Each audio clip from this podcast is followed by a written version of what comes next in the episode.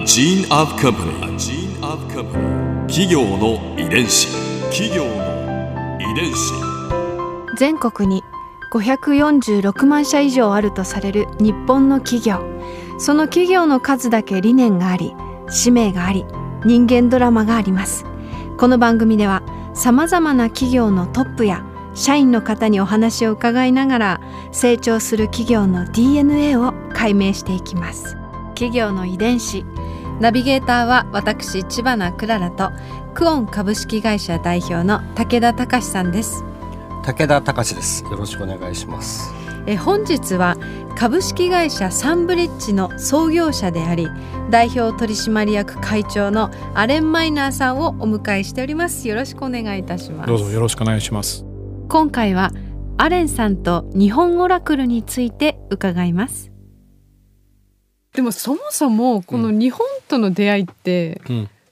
どこにあったんですか？アレンさんの人生の中で。初めてのこう、えっ、と2つあります。8歳の頃に家に置いてあったその世界えーの国を紹介する写真百辞典みたいな、はい。まあうん。数十冊ある一国ずつの本。でそこでスイスのマルトル本の写真と明治神宮の通りの前に歩く着物姿のえー日本人カップル。ええこの写真をもう世界中の中からよくその本出して日本の写真を見てたのが8歳ぐらいの写真で寄って出会った。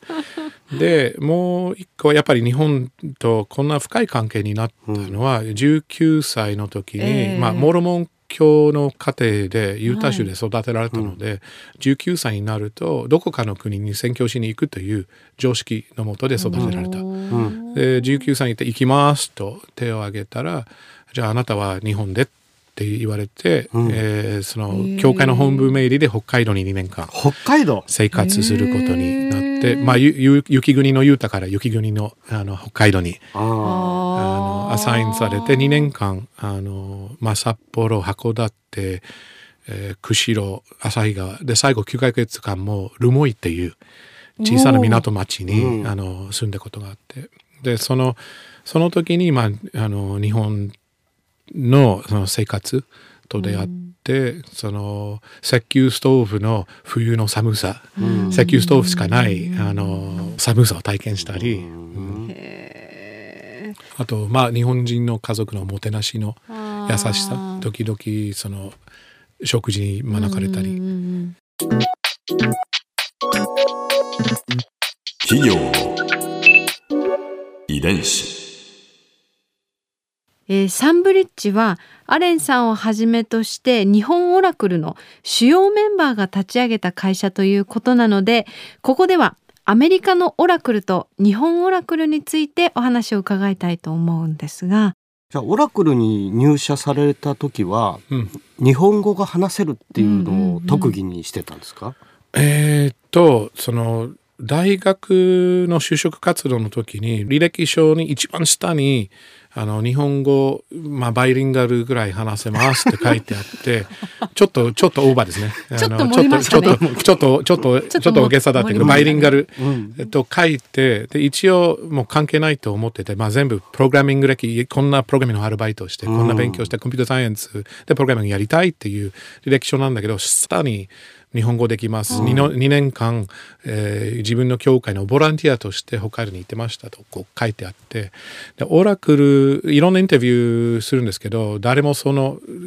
その下のワンラインに触れることなく、大体プログラミングの話をするんだけど、オラクルの採用担当が来た時は、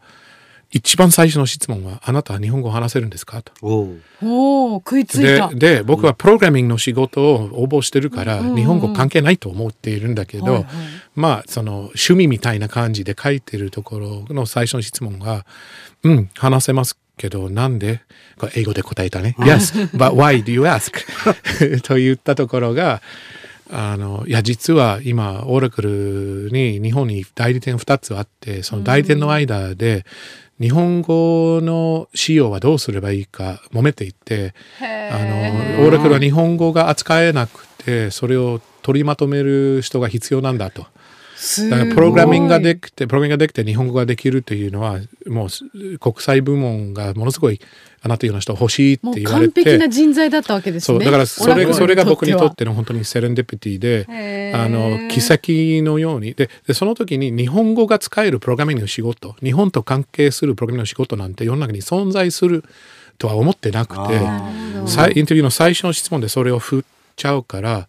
で自分が、えー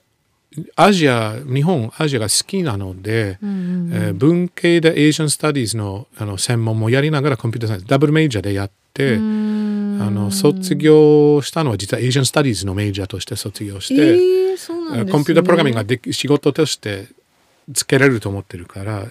エーシャン・スタディーズはただ面白いからはあ。やってるだけのつもりだったのがそれは実はそのその後の生活に生きるというのが読めな読めなかった。無駄なことは何一つなかったそう読めなかったセレンで。ディピティ。じゃあ日本オラクルを立ち上げようっていうふうになったわけです。そうなんです。そうです。でその初代、まあ、社長に就任された。えー、と僕は社長というタイトルを持ったことはなくて、うん。とりあえず日本オルグの日本法人はあったんです。86年から、うん。でその日本法人の代表代表取締役うん。兼カントリーマネージャーというタイトルです。で社長という、まあ、社長らしい仕事。あと社長というタイトルは佐野さんが、え1回目です。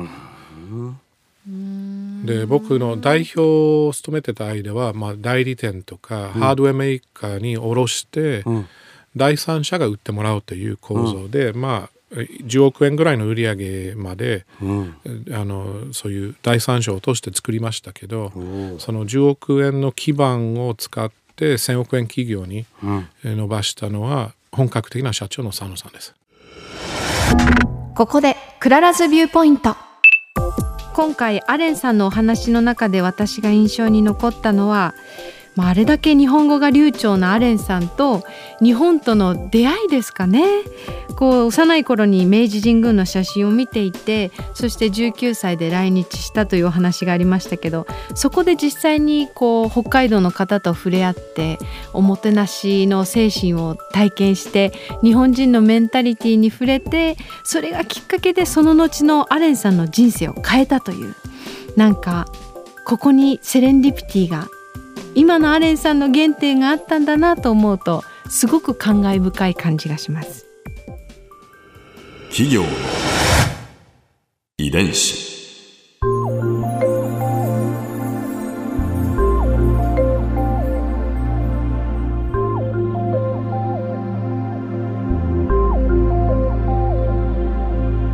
この番組はポッドキャストのほかスマートフォンタブレット向けアプリ JFN パークでも聞くことができます。お使いのアプリストアからダウンロードして企業の遺伝子のページにアクセスしてみてください。それでは来週もまたお会いしましょう。企業の遺伝子ナビゲーターは私千葉なクララとクオン株式会社代表の武田隆でした。